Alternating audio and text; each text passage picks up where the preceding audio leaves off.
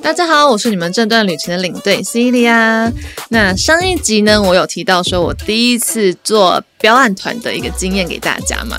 那其实那一次经验对我的影响还蛮深的，就是我差一点点可能就就此离开旅游业。但是因为了这一次的一个经验跟突破，这次的一个磨难吗？这样讲，所以呢，其实它也奠定了我继续走这一行的一个基础。那今天呢，想跟你们聊聊别的东西。等等等等，先别急着跳出去，你没有跑错台。大家好，我是法克先生，欢迎回到法克先生人生诈骗术第五十五集。没错，今天由香香的妹子来帮我们开场。我先来介绍一下这一位今天的特别来宾，她是 Celia。以前呢，她的工作是领队，飞遍世界，走遍欧洲。但是受到全世界的疫情影响，所以他就成为了我之前展览设计的工作伙伴。那今天我们临时起意呢，没有特别的准备，我们就随性聊聊吧。话说你是我们第三位女性的特别来宾，上位是蓉蓉任蓉萱。我应该是你是以那个颜值去排顺序，对不对？啊，颜值的话，好吧，那因为第一位我也没有见过，所以 所以你颜值是第二名，应该没错了。好，谢谢谢谢。但我们今天想要聊的东西，就是想跟你说，我终于突破自我，我有出去露营了，我再也不是只有跟着公司一起出去露营了。我上周啊，我有去，就是跟我朋友一起去露营，然后在那个新竹吧，然后坚石那边，然后呢，我就有遇到一个营主，那边营主其实人都还蛮蛮，就是蛮 nice 的。我发现台湾营主都很 nice，哎，就是一般都是家庭，对不对？对，有一些可能都退休啊，或者是他们可能是原住民，因为他们才有那一块地才可以去使用，所以。我觉得一般银主其实人都蛮好的。然后上次那我就是因为看到想说，哎，是一个年轻的妹妹，就是来迎接我们。然后可是她我想说，哎，她该不会是就是她其实我虽然说妹妹哦，但是我感觉可能就是跟我差不多的妹妹吧。那年纪可能有点稍长，可能不能讲妹妹，就有一个阿姨来接你。好，OK，就是跟我觉得跟我差不多一个女生。然后我想说，嗯，她是银主嘛？我想说这样也就是蛮年轻的，这样子可能是 也不年轻。你够了，然后呢，我就想说，哎，就是我们当时到，就是因为我去的是豪华露营啦，其实不是自己打造的。去哪里？哎，那间叫什么？什么高台山吗？你知道吗？好像听过，可是我不知道它是好，它所以它是怎么样的露营模式？它其实就是有那种狩猎帐啊，它就是它有一般的营地。对，然后一般营地，然后他就是也给你们这种搭帐会搭帐篷的人去的。然后他在上面有一就是一区还两区的那个狩猎帐，嗯哼，然后里面就是有床啊，有冷气的那一种。对，所以所有东西都是已经准备好的。对，都已经准备好了。就是我想说，我这种露营菜鸟，就是一开始只能去这种豪华露营，然后有人帮我搭完帐的那一种。对，然后那一次我觉得，就是那时候我们就是觉得年纪差不多嘛，然后我们就在煮东西的时候，他会过来说：“哎，还好吗？怎么这样的？”他肚子饿吧，想吃。这样哦，他是想来蹭吃的。哎哎，煮好了吗？就是闲聊啊，就是他跟我可能在整理东西，或者去补充什么备品的时候，就会聊一下。然后呢，后来就是可能因为我们就是已经都煮好吃完午餐，然后下午想说：“哎，出去走走好了。”然后就是他们那边还有一个小，就是小山坡吧。嗯。然后就是就是去之前就有先大概闲聊了几分钟，之后就说：“哎，晚上来我们帐篷里面来喝酒，来喝一杯啊，来吃一下。我们今天带了很多好料哦。”对。然后就是说就好好好。然后后来呢，真的契机是因为真的我朋友在那煮饭的时候，他切到手，真的是很笨。然后切到手之后呢，我就想说，赶快冲下去，因为血流不止。对。然后想去跟那个营主说，就是你有没有 OK 棒？然后之后就就是骗他上来了。骗。所以故意切到手骗群主上来，这一招也是蛮 蛮蛮辛苦的。就是对，然后呢上来之后，就是我们就有在闲聊，才知道说哦，原来他其实他真的是美美，因为他比我年轻。几岁？大概就是刚毕业没多久。哇，那他可能看起来操劳，被你误认。我想说，哎，年纪差不多吧，应该差不多啊。这样差很多。我保养起来还是大学生，大人家超过一轮了。哎，我昨。会不会聊天？哎，我昨天进场，那个老板说：“哇，你怎么那么年轻啊？你大学生刚毕业吗？”那你知道我心情有多好？马上买两杯饮料给他们。我就跟你讲，老板只是口渴，想喝饮料，有这些骗人的。对。然后，anyway，反正那时候我就跟他闲聊一下，之后我才知道说，他就是其实本来就是他有先去日本实习了一段时间。然后呢，但是因为疫情的关系，所以他后来就是中间就又回台湾来了。然后我就说，哎，那如果疫情之后你有打算要再回日本吗？就是就是去那边工作，因为毕竟他好像是学日文的，对然后他本身就很喜欢这个文化。那我说，那你还想要再过去吗？他说，我近期真的不想要再回去了。嗯然后我说，哎，怎么会？我说那边待遇不好嘛？他说当然薪水是比台湾好，可是就是就是就是一个人在那边嘛。但是我单独一个人在那边都不是他觉得最大的问题的问题在，他是觉得说那边的一些职场文化让他很受不了。嗯生活上的压力应该还蛮大的。对，然后呢，他就曾经跟我，就是就是我觉得很扯，是说他就跟我说，他就在职场上遇到一些像主管的一些性骚扰的一些职场的一些霸凌啊，或者骚扰。嗯哼，然后我就觉得说，现在这个社会啊，我以为像是性骚扰这件事情，应该是已经很少了。但是我没想到，就是针对他现在这个年代，就是嗯等于说刚毕业的大学生对进入到职场，没想到现在当下还是有这样子的行为在哎。在日本感觉比较会有这种事情发生。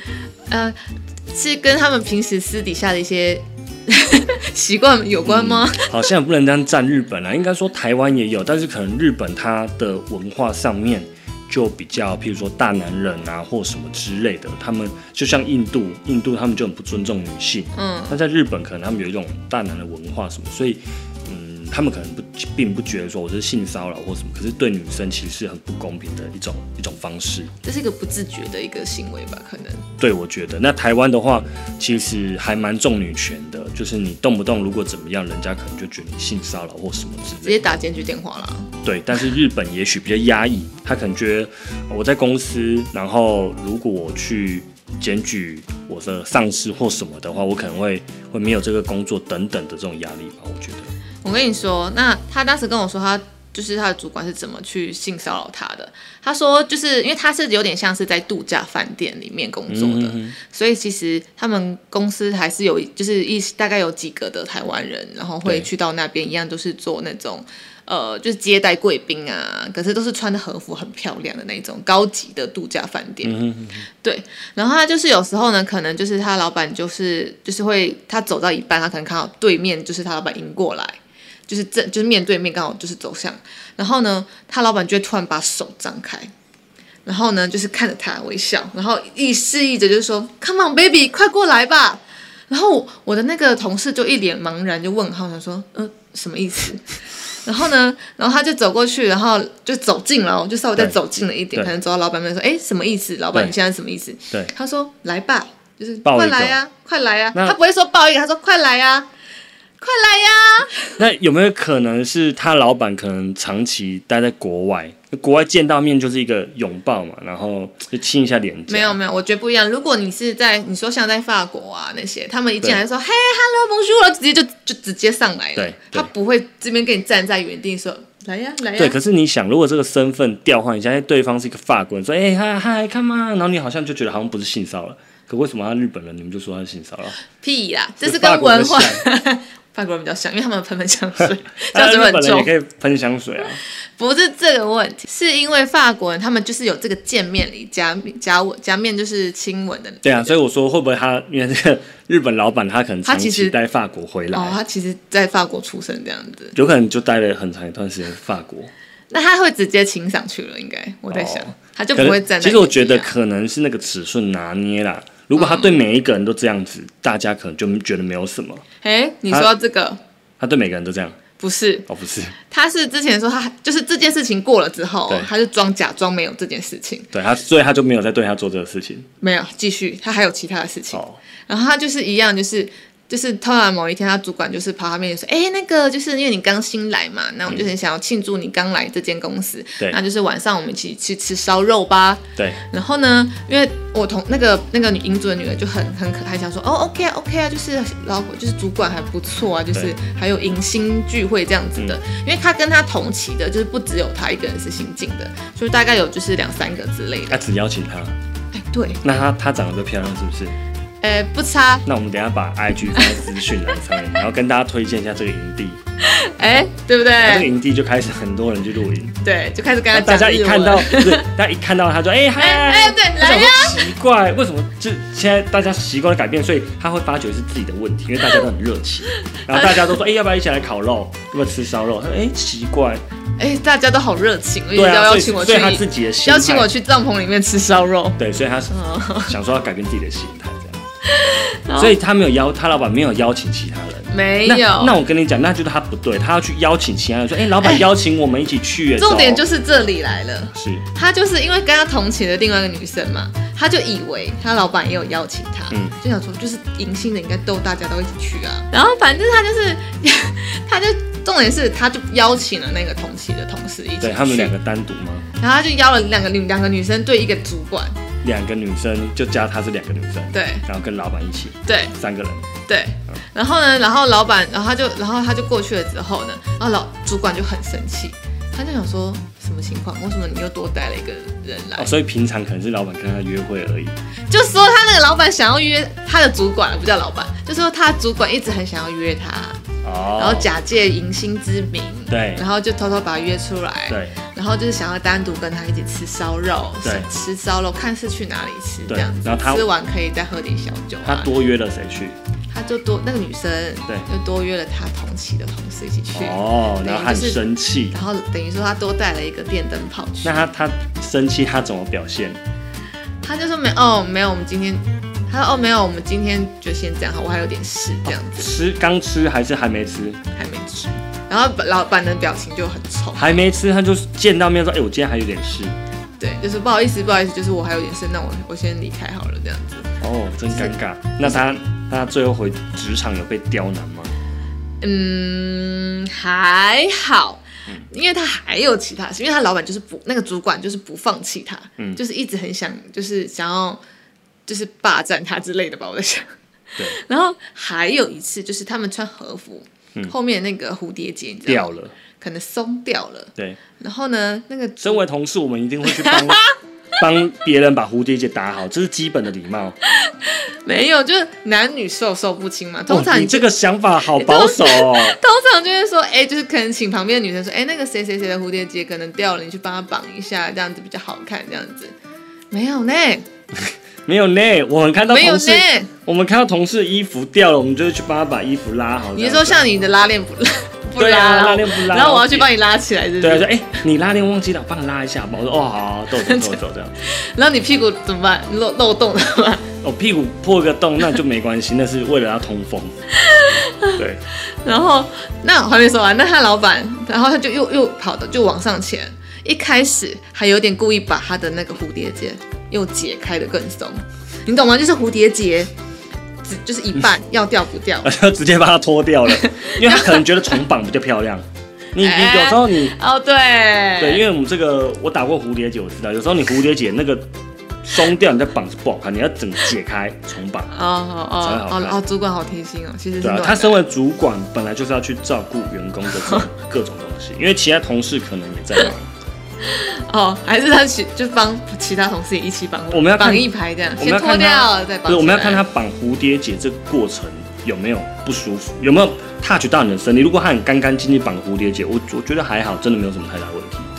可是自己没办法绑，而且他可能是主管比较会绑。他是男生呢，我真的倒是只觉得还好哎。如果说，譬如说我帮你绑蝴蝶结，但是我是没有碰到你身体，我就是就纯粹绑你后面蝴蝶结，我觉得没有问题。近哎，绑蝴蝶结贴背后贴很近，那就啊就这样很近，然后这边搂你的腰，然后绑你的蝴蝶，就先哦啊撕开来。好了，可我我觉得可能我这个判断有点不准，是因为我以前在 Burberry 上班，所以我们要哦，你要帮帮他们绑我们是要帮客人绑蝴蝶结，可是我们就是很正常专业，不管女生男生，我们全部都都会帮他绑。可是前提之那个男生就是喜欢你，你也知道，他就约你想要去哦那他就是让人家觉得不舒服。我觉得他要循序渐进 可。是人的问题是，今天可能是彭于晏帮他绑，我觉得是人的问题。对，如果他的主管今天是一个呃帅哥，然后很体面，喷的香香的这样子，然后去帮他绑蝴蝶结，大家可能就心花怒放。哦，就 啊，他还帮我绑蝴蝶结，对啊，就好贴心啊，小鹿乱撞对所以我觉得跟人啊，跟行为都有关 哦，系也啦。总而言之就是人长丑了一点。对，人丑性骚扰嘛，对，没办法。好，反正我当时反正跟他聊完之后，我就会想说，天哪！然后就开始让我反思，跟他聊，就是比如说日本一些职场文化。嗯嗯嗯我想说，那我们今天就来聊聊这样子的一个区别好了。对，我们今天来聊一下日本跟台湾的职场文化有什么差异。好了，首先，嗯，在其实，在每个国家来讲，我觉得亚洲国家可能特别严重，就是无所不在的加班文化。其实大家都知道，在日本的话，他们很常加班，他们有一种心态是义务加班，这种的话是不拿薪水的加班方式。但是目前可能是世代的轮替，比较年轻了，所以这个状态慢慢的变少。那日本呢？据我所知，他们有一种很特殊的薪资制度，他们呢公司会预定一个每个月的加班时数，例如你这个月加班时数就是三十个小时，那我先把这个加班费含在你的月薪里面。那这一笔钱呢，是你不加班你也可以拿到，但是如果你加班时数没有超过，或者是超过，都是拿一样这个钱。但如果这个公司是黑心一点的公司，他会超过这时数的时候，他会先请你去打下班卡，那再请你回来加班。那这个做法好像跟台湾的某些公司蛮像的。嗯，某些公司蛮像的。其实我觉得，先撇开说回说台湾这件事情，日本跟韩国就是亚洲国家，嗯，普遍都有这种什么加班超时、上班超时会加班的这件这件事情产生。然后，因为我会这样讲，是因为我之前在法国那边有待过一年嘛，对，所以呢，那时候我去法国的每一间公司、银行或者是诊所或是一些商店之类，他们只要时间到了天哪，提前都走掉哎、然后他就不接你这个案子，就说我们等下准备下班了，你然后我们就结束，就是收收课或者收什么的。然后呢，他们动作都真的是很慢。然后就是我之前也是要办一个什么签证 anyway 的东西，然后就等他们等到我真的是从白天等到下午，然后就一直跟你说没还没到你，就是你慢慢等吧。对，然后我就想说，哇靠！然后他们反正欧洲普遍来说，其实加班时间真的是比较少一点点的，嗯他们很注重就是下班之后的一些生活。对我就觉得这个跟亚洲就差很多。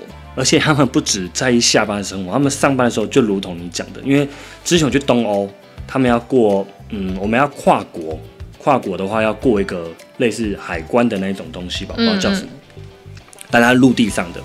那通常我们去，有时候一等，可能要等一两个小时，你就只能在游览车上，因为你不能下去乱跑。对在等什么？等他吃完饭。那他吃饭，他就吃真的超级霹雳无敌久的，然后就很就是慢慢来，所有东西就像你讲，慢慢吞吞，那就慢慢来啊。然后排队已经排超长的，排了大概我看整个很多道，每一道这样加起来应该有三四十台游览车，但是他就没有在他小他就慢慢来。他们对他们来讲，对他们来讲很正常。他说，嗯，这边东欧就这样，就是排队大概一台都要排上一两个小时。你的导游当时应该快要疯了吧？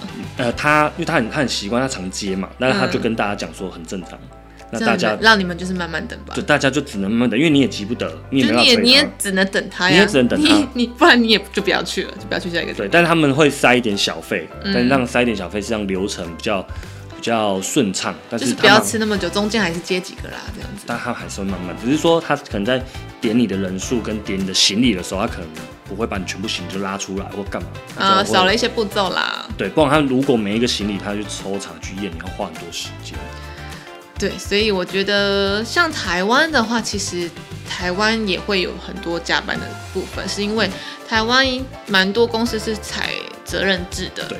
那责任制的部分的话，其实就会取决于你的工作到底有没有做完啊，嗯所以很长习惯性可能是大家东西都没做完，然后大家就集体加班，对。然后集体加班的时候你就知道就没那么孤单嘛，所以就会觉得说哦，就是哎，反正大家就是一起正常一起嗯加班，然后导致就是等于加班时间就慢慢累积累积累积到你结束了之后，你才发现哎，怎么不知不觉已经九点十点了？对。其实台湾其实也是有这种情况，只是没有这么像台像日本这样子，好像有点变得病态的感觉。对，可是我觉得日本的话，他反而是他有跟你说清楚，说我们加班时数是多少钱，他先把你这个加班费给你，那我觉得反而是更好的。像台湾有一些公司它是责任制，所以你加班是完全没有加班费的，所以那我觉得那感觉更差。如果你先把加班费都给我了，那我就会很心甘情愿的加班，嗯甚至蛮努的啦。你加超过时数，你觉得啊 OK，我拿到加班费，对，对，可是总比你完全没有拿到加班费更好。你知道有一天我跟我朋友，然后反正我们也是聚餐，然后那天的是吃下午吧，然后呢我就他就说他也是就是今天要加班，那时候礼拜六，然后加班，然后我说我说那你加班多久？早上？他说加班两个小时，但是我跟我主管说我报了八个小时，我说哼，我说那你们有算加班费吗？他说有，我们有报加班费，然后这么爽，同时是身为我也在同时礼拜六也在加班的早晨，他说那你呢？你们公司有加班费吗？我说没有，我们公司只有补休。他说哦是哦，他说我直接给他报好报满呢。好爽哦！然后我当下你知道有多羡慕他吗？真的是很羡慕。对，那我问你，你觉得在台湾的职场上面加班文化有什么？你觉得不是很合理，或者是很奇怪的地方？我觉得有一个点很奇怪，就是说，因为现在就是好像你准时下班是一件很奇怪的事情。嗯，因为有时候啊，我觉得像我刚进新些公司的时候，就是一开始可能会有些新人光环。对，所以新人光环的时候，你的旁边的主管或同事就说：“哎，你快下班呢，你干嘛要待那么晚？就时间到了，该走喽。”那时候你就觉得说：“哦，对，就是可是为什么大家都不走？”就是无论是现在的公司，或者是我上一间公司，对，其实坐办公室的公司还蛮常会遇到这样的情况。除了你那种跑业务的，对。然后我就想说，哦，我知道我要走，可是我一个身为一个新人，然后我第一个先走，我会我会蛮尴尬的，对。然后可是就是发现，哎。好像就是还蛮常发生这种事情的，以至于到现在我可能又又在职场上又这一间公司可能又待了一年两快两年了，然后有新人来，我们我也说哦，对啊，你快下班，快走，然后我就偷说，不然以后这种日子就没有了。对啊，因为新人嘛，他也没什么事情嘛，你耗在那里也是不能干嘛，不回家你也帮不了大家，而且刚来我也不好意思把很多事情交给你啊。对，而且交给他，你也不放心，因为他就还不熟嘛。对呀，他就是还没进入那状况啊。通常这个新人光环应该一个月内就会消失了。对，然后就会开始，哎，你可以帮我那个吗？跟我们帮那个，然后就开始跟着大家一起加班了。对，但是我觉得其实年轻人他并不是不想加班，但是他是不想要免费加班。如果你给我加班费，OK 啊。真的，就是像我刚刚说的嘛，就是我我朋友就是他可以就是。就是有加班费的话，他一定就很愿意去加班。当然了，对，因为其实毕竟大家上班都是为了什么？都是为了赚钱嘛。那老板开公司是为了什么？也是为了赚钱嘛。那其实站在每个人的立场。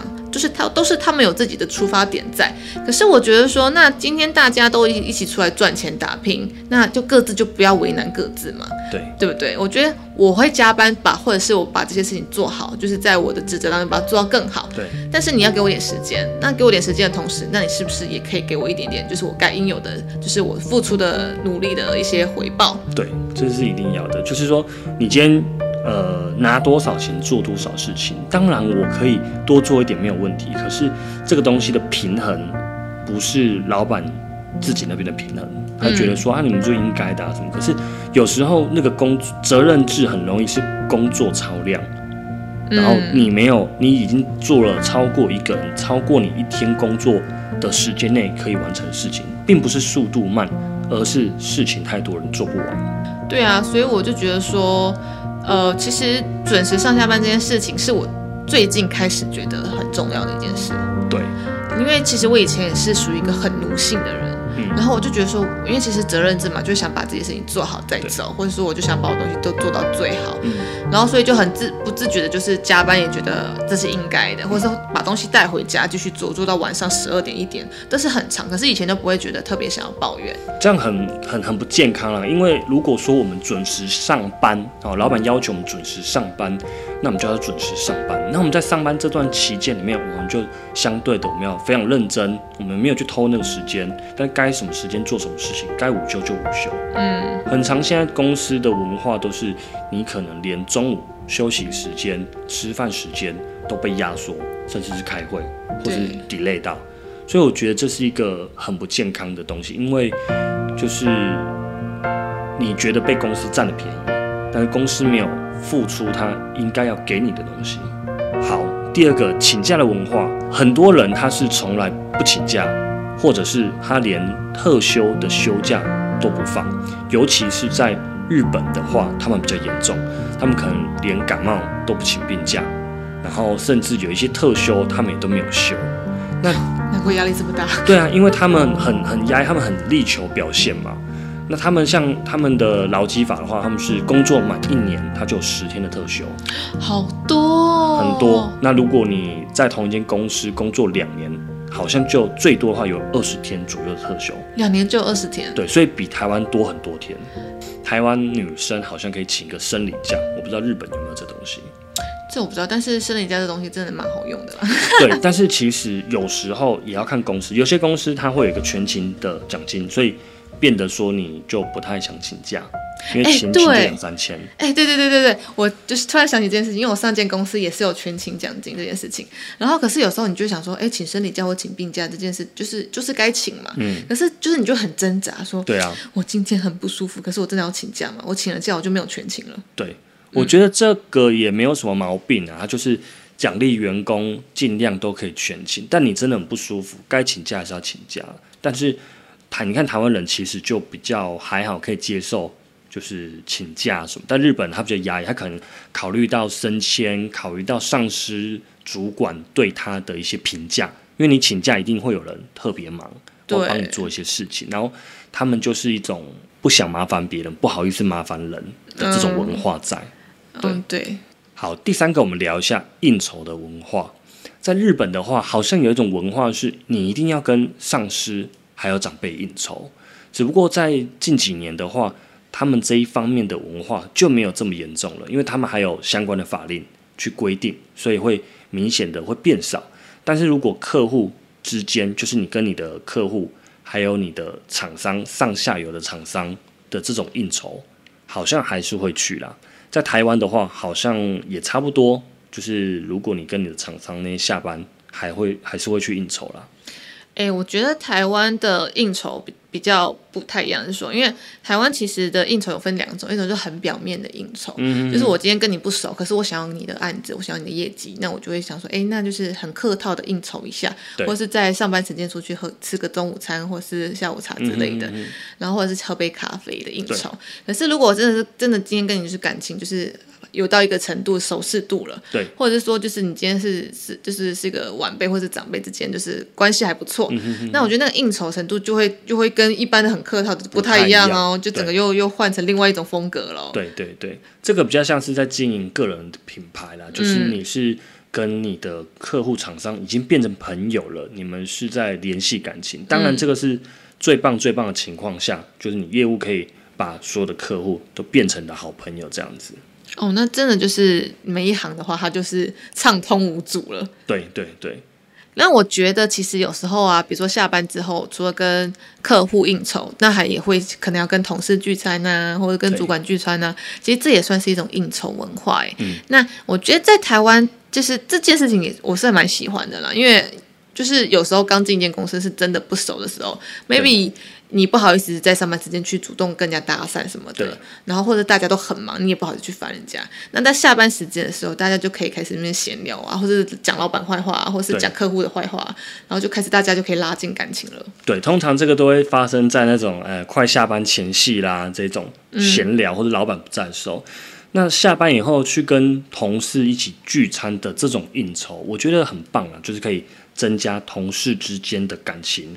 那在合作上也会比较默契。那往后你再有一些问题去问人家、请教人家，大家也会比较愿意帮助你。可是说到这个啊，我突然想到，因为最近看了一些韩剧的一些职场文化，他们好像韩我不确定啦，因为我是看韩剧的。对，那他们好像就是，就算主管就是约同事，就是下面的同事一起去聚餐嘛，这也算同事聚餐呢、对啊，可是呢，就是下面人不能说不呢，就是基本上主管说了，就是开口了，那大家就会尽可能的去，好像比日本还硬就对了。对，好像比日本还硬、哦。所以其实台日韩的文化可能都相类似啊，可是台湾人比较还是再民主一点，是不是？再 free 一点？对，比较没有那一种，就是你主管约了我就一定要去啦。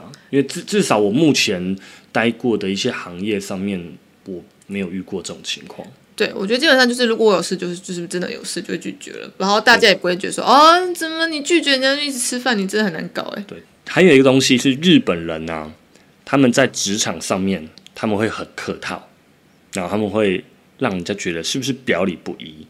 因为如果像像你之前，我不知道你常常去日本，应该蛮长的。我觉得日本人这一点哦，表面功夫做得很好。我觉得讲表里不一可能有点不好听，但是他们的表面功夫做得很好，就是他们很会压抑自己。如果你去他们的可能商店、餐厅干嘛，那些服务生态度都超级亲切、超级好的，嗯，基本上不太会摆臭脸。那你很厉害的话，他可能会一直谢谢你，一鞠躬。鞠躬，对，鞠躬。但我印象很深刻，是很以前在高中的时候去日本玩吧，那那时候跟团，然后离开一家温泉饭店的时候，他们就出来送送客，然后我们在游览车，我们就拜拜，已经开了一段距，导游说：“来，你们回头看，他还在跟你们拜拜。”对，超级好笑，就人已经变很小，还在那挥手拜拜这样子。真的，我我之前去也是，就是真的是日本的饭店，或者是那种像你说温泉饭店，或者是家庭式的饭店，真的都超可爱的。对，我们都上车了，然后我们其实已经挥手挥的很累了对，然后我们就说，哎、我们擦擦右边的窗户，再擦擦左边的窗户，然后就一直跟他嗨嗨嗨，一直拜拜拜，拜到最后一排的对都还在拜，对对对。然后我觉得他们超可爱的。对，我觉得这个东西，嗯，你说它是表面功夫也好，但我觉得它其实可以让客人感觉到不一样的待遇。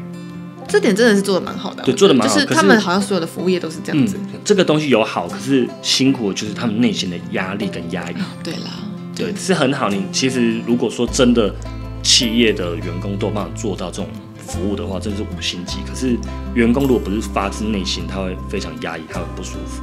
就好比就遇到奥克，还有什么跟他讲说谢谢你的，下次再来哦。对，没错，没错，没错，因为他们态度都非常亲切，但也许心里面这个骂脏话，所以他们的文化会很客套，他们就是不想要让你难堪这样子。那如果台湾人的话，你觉得呢？我觉得台湾人哦，普遍比较直接耶，就是，但是其实这要看年纪，因为年轻人哈，就是、或者是个性火爆的人还是有关系啦。对，然后他们年轻人就是就是跟个性火爆的人，他们就会很直接的直接说出口，他们就藏不住话，想到什么就呛出来，他会觉得自自我觉得可能很正义，或者是觉得说你不应该这样子，或者说嘿你就是我要维持我的权益什么之类的。对，我觉得会有这种事情发生，当然不是全部都这样，嗯因为还是就是经历了一些职场的历练啊，然后慢慢的磨一磨，其实你的个性也被磨得比较吻合一点了。被磨到比较圆润啊。其实我觉得这个东西就是没有说你一定要很客套，或者是你一定要很直接，就是这个尺度你要拿捏的很好。你要让别人也有有一点台阶下啊，除非他真的很不合理的要求什么，因为毕竟你从事可能业务啊，或是你要跟人家做生意嘛，人前留一线，日后好相见哦。对，所以有时候直接可以，但是你还是要去顾虑到别人的一些面子问题、感受问题。对啊，没有错。第五点是，我觉得日本的企业感觉起来比较保守，不敢尝试新鲜的事物，他们做决策的速度也比较慢。因为我之前有接触过一些日本的企业，这些客户，我可以很明显感受到他们的风格、设计风格上面都是比较保守的，然后他们每一个决定都要层层的往上报，而且即使哦。他是在台湾的分公司，或者他台湾有设公司，但在决定跟决策方面，都还是要回到日本总公司才能下决定。所以所有的海外的据点都是要听命于这个总公司，所以常常会得到一个结果是，因为他们在日本，他没办法真的了解台湾的一些状况，但是往往决策的时候又是日本方。那在等这个决策的时候，又要花上比较久的时间，他们真的比较谨慎跟保守。对，真的没有错。这个我最近也是很有感触，因为最近也是有在接洽一个日本的一外商一个行销公司的一个日本品牌的一个活动。对，我想知道。对，就是那个活动。对。然后呢，他们就真的是很明显，就是你知道我我我对那个日商的外行销公司，它上面还有一个行销公司，在行销公司在上面才是那个日对本品牌。对，没错。就这样层层层一层接一层，一层接一层去，然后最后才回到日本公司。然后日本公司那边还要在内部讨论，然后那边对讨论之后，就要再慢慢的再放下去给大家下面的承包商。然后这样来来我就说天哪，嗯，流程很慢。流程很慢，而且有时候你真的日本人想要的一些东西，然后他跟你说我要 A，我想要做成 A，对，可是。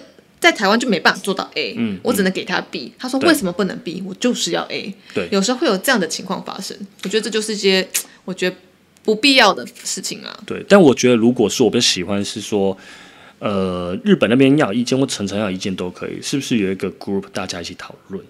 因为有时候，呃，传达过程中间会有一些损耗，或是他传达不明确，或者是他加入他自己的个人想法，那根本就不是总公司要的。所以你可能做了一轮以后，又回到最初的设计。对，怎么觉得好像有点熟悉的感觉？所以我觉得，我觉得，嗯，日本的话目前会比较多这种状况。那台湾的话，你觉得呢？我觉得台湾哦，其实要看公司的规模大小，诶。因为其实有一些呃年轻一点的公司，他就很愿意就是改变跟尝试，可能是跟年那个老板的年纪，也跟他可能接受到的一些讯息跟资讯有关。因为接近现在时就是现在时下的一些发生一些事情的老板呢，他就会愿勇于改变跟尝试。但是相对有一些也比较那种老牌的或老字号的公司呢，他们就可能会想了很想，就是说深思熟虑，不要轻易就是出马，可能就会功亏一篑嘛，就可能之前打下的一些。江山可能就没了，所以他们就会比较保守。所以我觉得其实也没有说到底哪一种比较好。其实只要做出一个当下做出一个很好的决策，就算不是个很好的决策，你能可以吸收跟反省，都是一件好公司。对。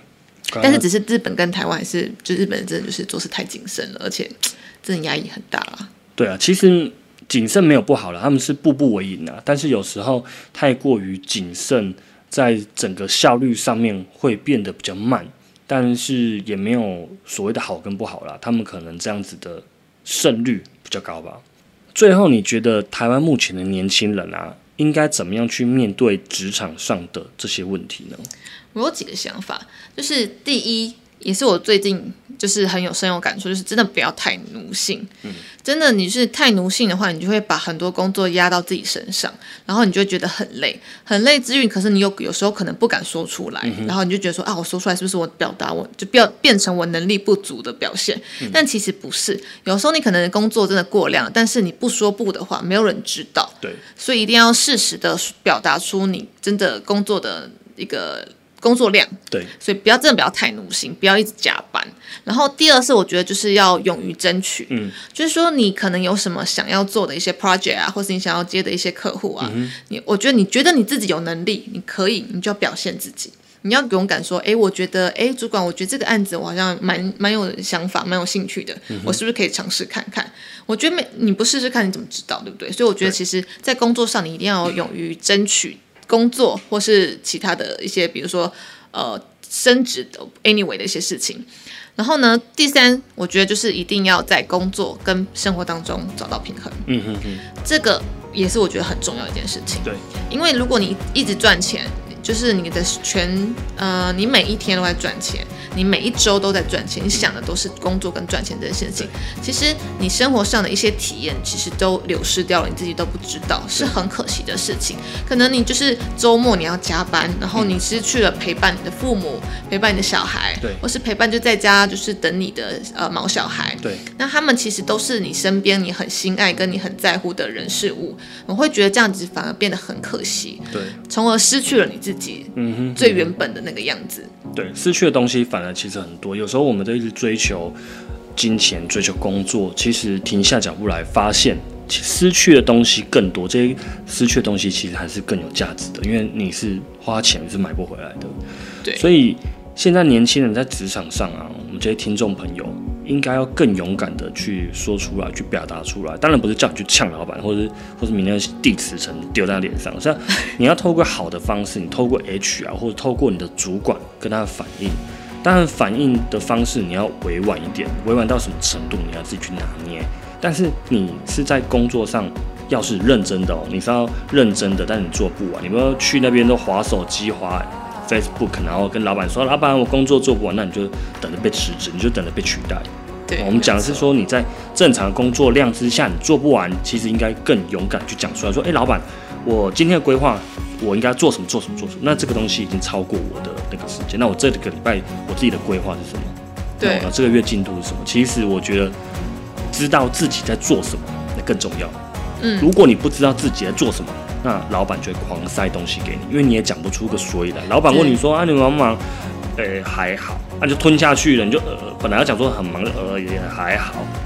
那就是你自己不讲对不对？你要去讲，要去反应。你让我想到了 Jerry，他很常就是说，呃，当然就是问他说，哎、你今天在忙什么？他说，呃，很忙啊，我今天要忙很多事情，我要忙那个什么什么奇美啊，我要忙忙那个什么什么。他说，那你在忙什么？你在忙什么？对他说，呃呃，我等一下要就是报价单啊，还是什么，就大概是有时候他可能要需要慢慢思考，可是在这个当下，主管可能就觉得说。你根本就是给我瞎掰的吧？你根本就没有那么忙，你在那边想说你到底在瞎忙什么？他就会有给你这种反应。所以这边我我给大家一个我觉得还不错的方法，就是以前也是前辈教我的，就你一到公司呢上班之前，你可以把今天要做的事情 list list 下来，你不一定要写的很细，你写个大标，一要做什么，二三四五条列式把它列出来。那你做完一件事情就把它划掉，这样你就会知道说我今天哇代办事项二十几条，那没有做完的你就明天再把它继续 copy 写下来，那再加上明天新的东西。呃我觉得另外还是就是说，你可能要附上一下时间表，就是其实你每一天要做的东西，它有轻重缓急的部分嘛，对所以你一定要把最急的时间、最最急要交的东西，你要先写在最上面，然后一一的打勾下去吧，这是一个方式啦，我在想对想。因为这个东西跟你的心智有关系。刚开始去上班一早的话，你的心智状况、你的集中力是最好的。所以刚开始早上去做，你要先做最困难的事情，然后依序依重要程度再慢慢去解决。我都是先去先做最轻松的事情，因为我都还没有睡醒。那那那那也没有不行，因为因为你说你是还没睡醒嘛，那还没睡醒，也许这时候去处理一些重要事情，你可能处理的状况不好，但是还是建议你是在一整天精神最好、集中力最专心的时候去做最重要的事情。也许是睡完午觉、吃饱饭、睡完午觉以后，那也许有人是一早进公司以后，他头脑很清楚。但不管怎么样，我都建议你一进去公司，不要坐下来你就开始收 email，就开始划赖看客户讯息。很像机器人。对，因为你要坐下来以后，我自己习惯比较奇怪。我坐下来以后，我先冥想十分钟，全部放空以后，我会发现，哎、我更清楚今天要做什么。我冥想完以后，冥想的时候，有时候就不小心想到公司的事情，就是想要哪些哪些事没做。但是最好冥想的时候是全部进空的。那一整天冥想，你只要花十分钟而已。如果你连十分钟都挤不出来，那就是你的问题了。你可以早起，你可以干嘛？只要十分钟就好了。这十分钟可以让你一整天的工作是更加顺利、跟顺畅。冥想完以后，我就开始条列式，把今天要做的一些重点事项列出来，再开始去处理。因为你一进去公司以后，你先收 email，所以你看到 email 了，你开始回复了，你就开始工作了。可是你今天最重要的事情，并不是那封 email，你很有可能因为这封 email，你把等一下一个小时以后的一个重要会议给搞砸了。对，就忘记了可能。对，或者是因为那件事情延展开来变得非常复杂，你已经着手进去一个很焦头烂额的事情，你等下开会不，开这样子。对你等下开会，你的脑袋里面也是一片混乱。所以如果你等下十点开会，你应该是要整理一下自己的思绪，把要开会的东西看一看、想一想，嗯，对，做最好的准备，才不会等下开会又不知道在干嘛。对了，没有错。好，那这就是以上今天的节目内容。我是法克先生，我是你们今天的领队 Celia，祝你有美好的一天。我们下次见拜拜拜拜